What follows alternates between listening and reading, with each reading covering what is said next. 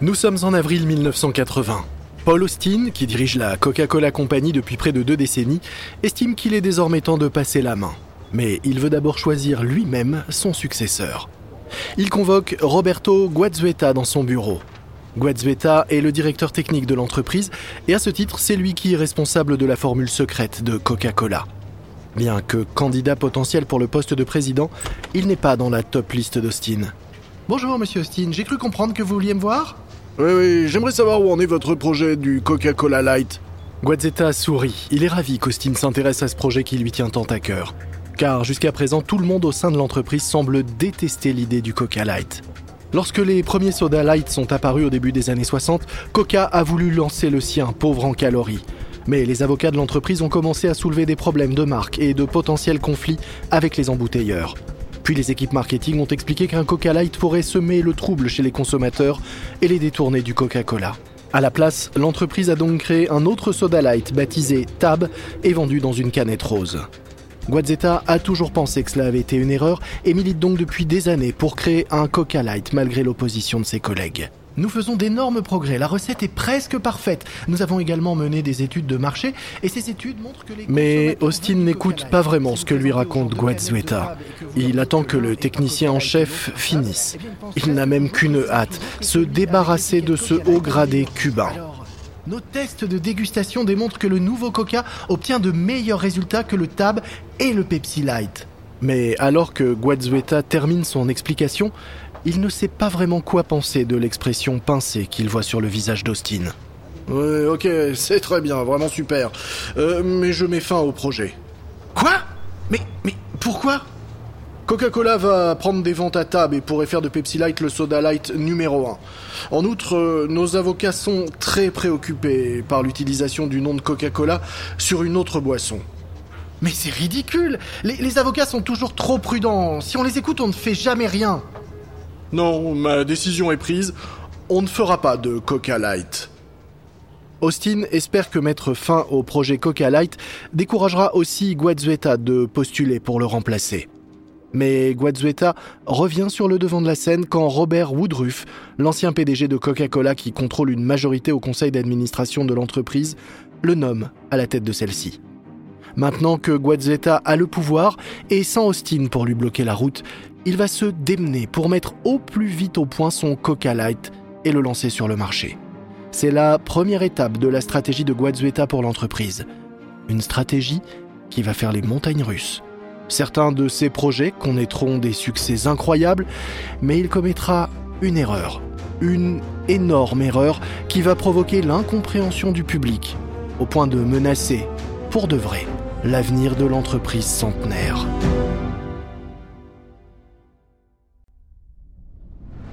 Vous écoutez Guerre de business de Wandery. Je suis Lomik Guillot.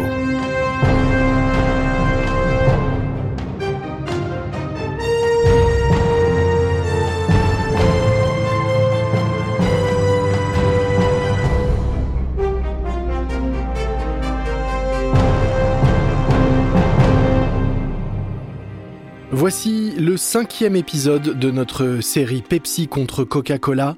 Rien n'est sacré. Dans le dernier épisode, la publicité comparative de Pepsi, le fameux Pepsi Challenge, a permis à la marque de se hisser en tête des ventes de détail de soda aux États-Unis devant Coca-Cola. Mais Coca a désormais à sa tête un nouveau patron, audacieux et ambitieux, un patron qui pense avoir un plan pour vaincre Pepsi. Nous sommes en mars 1981 et l'état-major de Coca-Cola est réuni dans un hôtel de Palm Springs. Parmi eux, 50 des principaux décideurs de Coca-Cola. Et sur scène, Roberto Guazzueta, le nouveau PDG. Cela fait quelques semaines seulement que Guazzueta a été nommé, et c'est son grand jour. Ce qu'il s'apprête à annoncer va conditionner l'avenir de la boisson la plus célèbre du monde. Mais Guazzueta n'est pas ce qu'on appelle un bon orateur. Il doit même se faire violence pour essayer de motiver et de convaincre ses troupes. Euh, vous avez tous... euh, pardon. Euh, vous avez tous reçu une copie de notre nouvelle stratégie.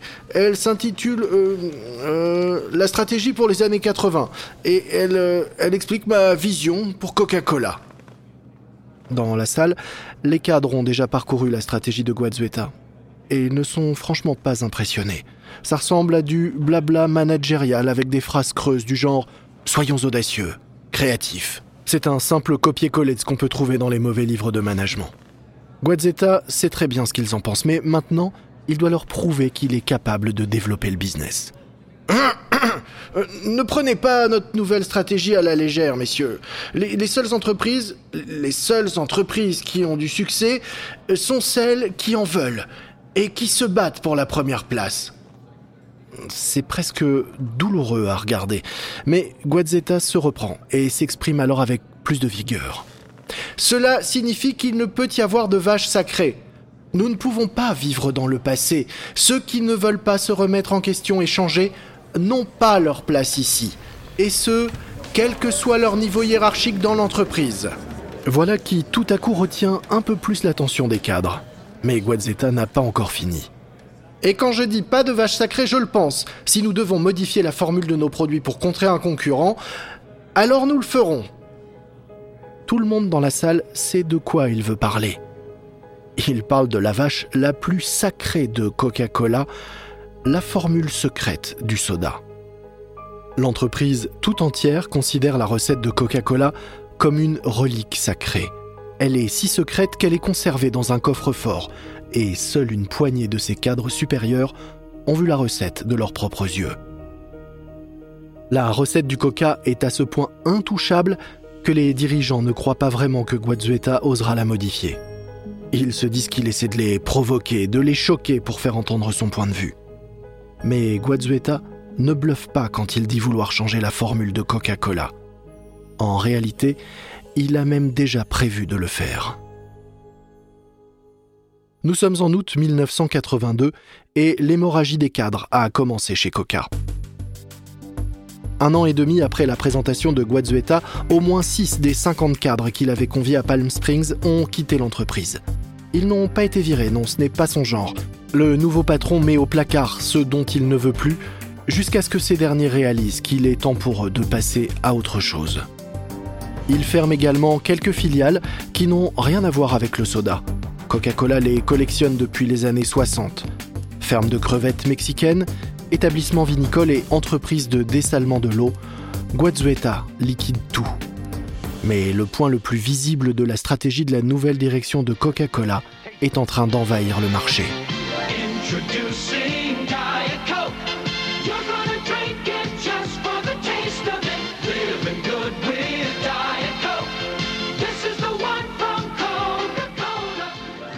Contre vents et marées, Guazueta a finalement réussi à imposer son Coca Light.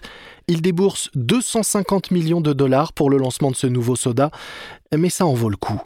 Car en seulement un an, Coca Light devient le premier soda light du marché. Mais le Coca Light n'est pas le seul grand succès de la marque en cette année 1982. Après avoir été ridiculisé pendant des années par le Pepsi Challenge, Coca-Cola a enfin trouvé un moyen de riposter. Et il le fait avec l'aide de l'humoriste Bill Cosby. La vérité, c'est qu'année après année, les gens consomment plus de coca que de Pepsi. C'est un fait. Il a du goût et rafraîchi, alors oubliez le reste. Vous connaissez la chanson Coca-Cola ou rien. À l'époque, Cosby est l'une des stars de la télévision les plus populaires d'Amérique, et le voir ainsi clamer sa préférence pour Coca ruine les effets du Pepsi Challenge auprès du public. Coca-Cola donnera alors le coup de grâce à la campagne publicitaire de son rival en avertissant les embouteilleurs de Pepsi que s'ils organisent le Pepsi Challenge dans leur région, Coca-Cola se vengera avec un véritable tsunami promotionnel et une guerre des prix chez eux. En gros, quiconque tente de doubler Coca-Cola sera anéanti. Redoutant une attaque sans pitié de Coca-Cola, les embouteilleurs de Pepsi cessent de soutenir le Pepsi Challenge. Fin 1983, la campagne est définitivement enterrée. Coca-Cola a réussi à stopper net l'élan de Pepsi alors que Roger Enrico, le nouveau patron de Pepsi, prend les rênes de l'entreprise. Sans le Pepsi Challenge, l'entreprise a besoin d'un nouveau message. Enrico décide alors de ressortir la fameuse campagne, celle de la génération Pepsi des années 60, mais en adaptant le slogan Pepsi, le choix d'une nouvelle génération. Mais cette fois, c'est une pop star qui sera l'ambassadeur de la marque. Et pas n'importe quelle star. La plus grande star de la pop, Michael Jackson et son thriller qui est sur le point de devenir l'album le plus vendu de tous les temps. Enrico rencontre Don King, le producteur de Michael Jackson, mais celui-ci n'hésite pas à demander une véritable petite fortune. 5 millions de dollars, c'est le prix à payer. On ne parle pas de n'importe qui là, on parle de Michael Jackson. Il est plus célèbre que Dieu.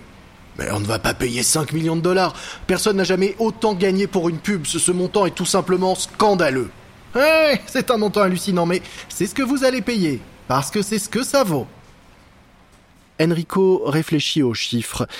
Il se souvient que Coca-Cola a déboursé 15 millions de dollars pour sponsoriser les Jeux Olympiques. Alors, 5 millions pour décrocher la plus grande star du monde, ce n'est peut-être pas si mal. Quelques semaines plus tard, lors de la conférence de presse annonçant l'accord, Enrico rencontre enfin Michael Jackson. Enrico ne sait pas quoi dire à la star timide, alors les deux se tiennent côte à côte dans un silence gênant. C'est Michael Jackson qui finit par se pencher vers Enrico et lui murmure à l'oreille. Avec moi, Coca va regretter de ne pas être Pepsi. Mais quand les publicitaires de Pepsi se rendent à Los Angeles pour montrer leur projet à Michael Jackson, tout s'écroule. Après avoir regardé les storyboards de la publicité, la star leur lance. C'est bien, mais je n'aime pas la musique. C'est pas grave, c'est pas grave, on peut changer ça. Et euh, je n'aime pas la publicité non plus. Euh, mais qu'est-ce qui ne va pas?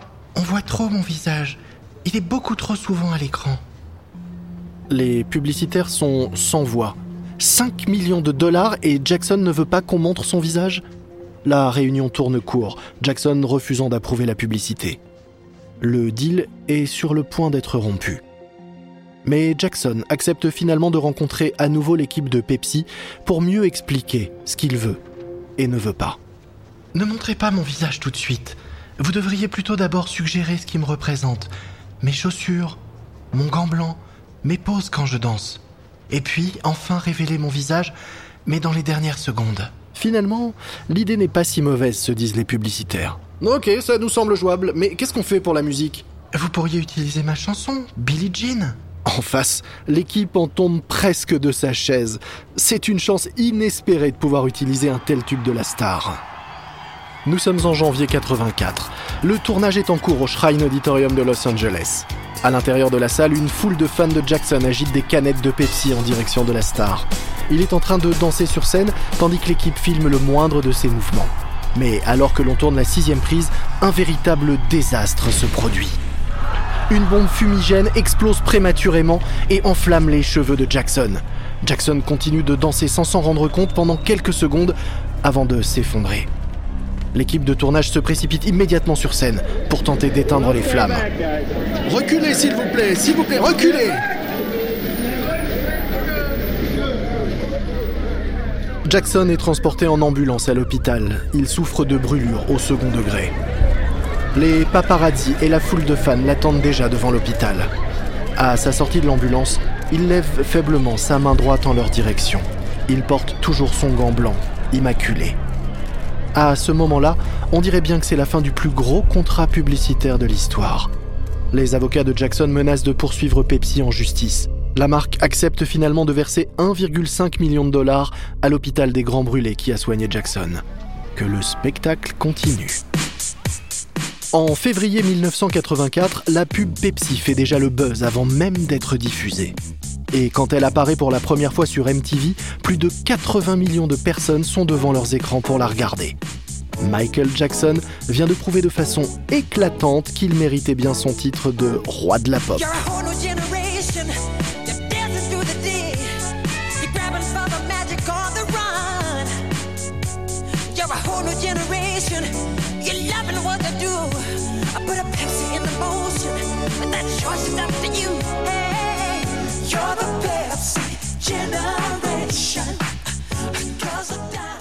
La chanson Billie Jean tournant en boucle dans leur tête, les hauts gradés de Coca-Cola se réunissent au siège de l'entreprise à Atlanta.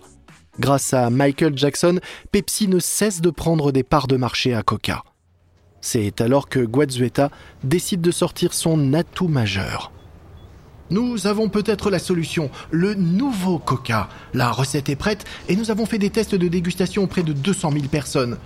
Le nouveau Coca est bien meilleur que Pepsi et Coca-Cola. C'est le cola ultime. La question est de savoir euh, quoi en faire. Les quatre autres hommes autour de la table sont prêts à le suivre. Pepsi rattrape Coca-Cola depuis plus de 20 ans. Ils savent qu'il est plus que temps que l'entreprise riposte. Ils acceptent donc rapidement de lancer le nouveau Coca. Bien, mais est-ce qu'on remplace Coca-Cola par le New Coke ou est-ce qu'on le vend en parallèle? Dans la salle de réunion, on pourrait entendre les mouches voler. Il faut dire que l'heure est grave, vraiment grave.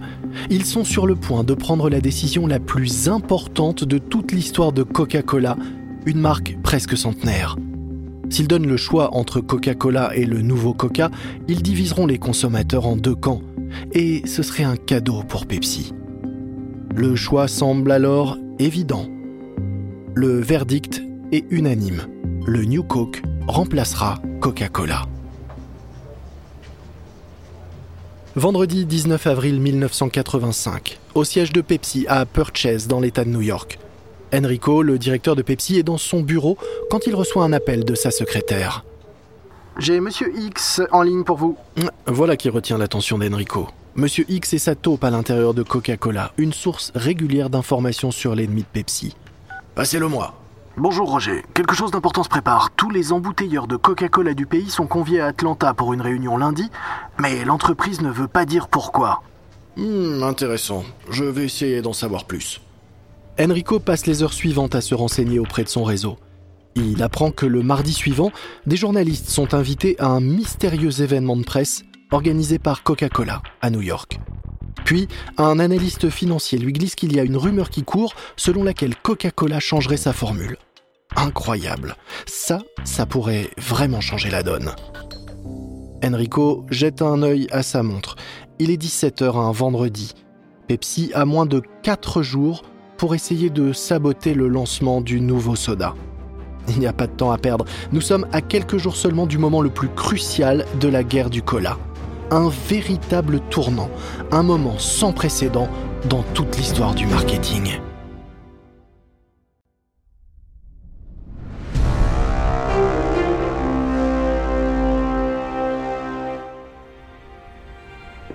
Mardi 23 avril 1985. Roberto Guezzueta tourne en rond dans sa suite d'hôtel à Manhattan comme un lion dans sa cage. Dans quelques heures, il dévoilera sa nouvelle boisson au monde entier. C'est la plus grande annonce de l'histoire de Coca-Cola et Guazueta commence à vraiment sentir la pression qui monte. Il pense se distraire en lisant le journal du matin, mais soudain il s'arrête net. Mais qu'est-ce que... Il a sous les yeux une pleine page de pub pour Pepsi. Avec un simple message, c'est l'autre qui a cligné de l'œil.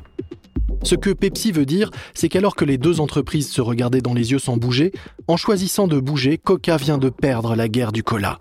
Car modifier la recette, cela revient à admettre que Pepsi a meilleur goût. Pour fêter ça, Enrico organise une fête à quelques rues de l'endroit où a lieu le lancement du nouveau Coca, en offrant du Pepsi gratuitement à tout le monde dans la rue. Guazueta jette son journal. Il ne peut se laisser provoquer par Pepsi. Pas maintenant. Il doit rester concentré et ne pas se décourager. Une heure plus tard, il détaille devant les investisseurs de Wall Street son projet de lancer un nouveau Coca. Pour les observateurs, ça semble une bonne idée. Un nouveau goût est le coup de pouce dont l'entreprise a besoin pour contrer Pepsi. Alors que Guazueta fait son entrée sur la scène du Lincoln Center, il jette un regard sur les centaines de journalistes qui occupent la salle. Les téléspectateurs suivent en direct la conférence de presse retransmise par satellite. Il tente de garder son calme alors que les lumières s'éteignent, mais tout le monde voit bien qu'il est nerveux il se tord les mains dans tous les sens. Quand il arrive au pupitre, il prend une profonde inspiration et entame son discours. Le Coca-Cola, la meilleure boisson gazeuse au monde, sera encore meilleure. Pour vous le dire simplement, nous avons mis au point une nouvelle formule pour Coca-Cola. Guazueta raconte alors l'histoire de la création du nouveau Coca. Pas la vraie histoire bien sûr, il n'avouera jamais que Coca-Cola change de formule à cause de Pepsi il affirme plutôt que la société a trouvé par hasard la recette du nouveau Coca en travaillant sur le Coca Light et qu'il était si bon qu'ils ont décidé de le commercialiser. Son discours terminé, Guazueta répond aux questions des journalistes et rapidement, les choses commencent à mal tourner. En effet, depuis quelques jours, les communicants de Pepsi font du lobbying auprès des journalistes, suggérant des questions pièges dans le but de décontenancer Guazueta. Monsieur Guazueta, s'il vous plaît, quel est le, goût du nouveau coca? Eh bien, euh, les poètes et rédacteurs seront plus aptes à répondre à la question que moi, mais euh, je dirais qu'il est plus rond et doux, plus audacieux. Mais euh, le mieux serait encore que vous le goûtiez vous-même. Est-ce que c'est une réponse au Pepsi Challenge? Non, non, non, non, pas du tout. Oh là là, le Pepsi Challenge Quel challenge? Est-ce qu'il a le goût du Pepsi? Non, mais non, pas du tout. Oh là, loin de là. Après une heure sur la sellette, Guazueta s'enfuit, mais ses ennuis sont loin d'être terminés. Des tables recouvertes de gobelets en plastique contenant le nouveau coca attendent les journalistes. Le coca est prêt à être dégusté, mais la boisson a été versée avant le début de la conférence, et les glaçons ont fondu. Les journalistes grimacent en sirotant le coca tiède allongé à l'eau et qui n'a plus de bulles. Certains le recrachent même dans leur gobelet. Et lorsque les fidèles consommateurs de Coca-Cola découvrent le New Coke aux informations, ils sont littéralement outrés. Le grand public se moque du nombre de tests de dégustation qui ont été réalisés. Coca-Cola est plus qu'une boisson, c'est l'Amérique sous forme liquide. Le lien qui relie Coca-Cola à ses consommateurs est si profond que presque personne n'est prêt à donner une chance au nouveau Coca. Des milliers de consommateurs en colère saturent les lignes téléphoniques de l'entreprise. Des lettres de consommateurs enragés inondent le service courrier de Coca-Cola. Certains comparent même la perte de Coca à la mort d'un être cher. Un consommateur écrit ⁇ Je ne serais pas plus en colère si vous aviez mis le feu à la bannière étoilée qui flotte dans mon jardin ⁇ D'autres lancent déjà des pétitions pour réclamer le retour de l'ancien Coca-Cola. Coca prétend être une marque engagée, et bien le public l'est aussi. Les gens recueillent des signatures en Californie. À Seattle, ils ont ouvert une hotline pour enregistrer les plaintes. Quelqu'un peut-il me dire pourquoi Coca-Cola a fait ça? Pourquoi changer la formule? Pepsi en rajoute en imaginant des publicités qui surfent sur la colère des consommateurs contre le New Coke. Pepsi jubile face à son rival qui s'enfonce. Qu'est-ce qui se passe? Ils ont changé la formule de mon Coca-Cola. Il est pas bon? Ça n'a plus le même goût. Ils auraient pu demander notre avis, ils auraient pu. Coca-Cola m'a accompagné pendant trois guerres et quelques tempêtes de poussière, mais là c'est trop. Ils ont fait un trop gros changement. Beaucoup trop. Trop gros. Pepsi, la boisson d'une nouvelle génération. Ils auraient pu nous demander notre avis. Les ventes de Coca-Cola chutent. Les analystes financiers anticipent que Coca-Cola pourrait perdre jusqu'à 625 millions de dollars de ventes annuelles au profit de Pepsi. Le New Coke est un désastre total. Le fabricant de Coca-Cola en Allemagne de l'Ouest, qui doit normalement être le prochain à lancer le New Coke, annonce subitement à Atlanta qu'il est trop occupé à lancer le Cherry Coke pour déployer la nouvelle formule. Au mois de juillet, 77 jours seulement après le lancement du nouveau Coca, l'entreprise admet qu'elle s'est trompée. En réalité, il s'agit bien plus que d'une défaite. Ce fiasco restera comme l'un des plus grands échecs de l'histoire des affaires. Aujourd'hui encore, les lancements ratés sont souvent comparés à la débâcle du New Coke. Guazueta sait qu'il lui faut agir, et vite. Ce soir, les dirigeants de Coca-Cola font profil bas et amende honorable dans cette guerre impitoyable des colas. Coca-Cola annonce le retour de son ancienne formule. L'entreprise annonce que la boisson originale revient sous le nom de Coca-Cola classique. Peu après, des messages d'excuses mettant en vedette Don Quiu, le bras droit de Guazueta, sont diffusés à la télévision nationale. Lorsque nous avons lancé notre nouveau Coca-Cola, nous savions que des millions de personnes le préféreraient. Et c'est le cas. Et nous savions qu'il avait meilleur goût que le cola de notre principal concurrent. Et c'est encore le cas. Nous ignorions en revanche que vous seriez des milliers à nous écrire, nous demandant de ramener le goût classique du Coca-Cola original. Nous vous avons lu, entendu et écouté et vous connaissez la suite. On vous offre les deux à la fois, le nouveau goût de Coca et Coca-Cola classique. Vous avez, nouveau, vous avez de nouveaux droits au choix. Du jour au lendemain ou presque, la colère des consommateurs se transforme en adoration. La compagnie reçoit de véritables déclarations d'amour des fans de Coca. La menace de perdre Coca-Cola pour toujours et le battage médiatique autour du lancement du New Coke donnent envie à des millions de personnes de redécouvrir le Coca-Cola et de se souvenir à quel point ils l'aiment. Coca-Cola fait un retour fracassant. Pour la première fois depuis près de 25 ans, Pepsi commence à perdre des parts de marché au profit de Coca-Cola. Le retournement de situation est si spectaculaire que certains adeptes de la théorie du complot suspectent même que tout cela n'aurait été qu'un gigantesque coup marketing. Mais ça ne l'était pas. Comme Kiu l'a dit, la vérité, c'est que nous ne sommes pas si crétins, mais nous ne sommes pas si intelligents non plus. Le New Coke sera commercialisé pendant une dizaine d'années avant d'être finalement et discrètement abandonné.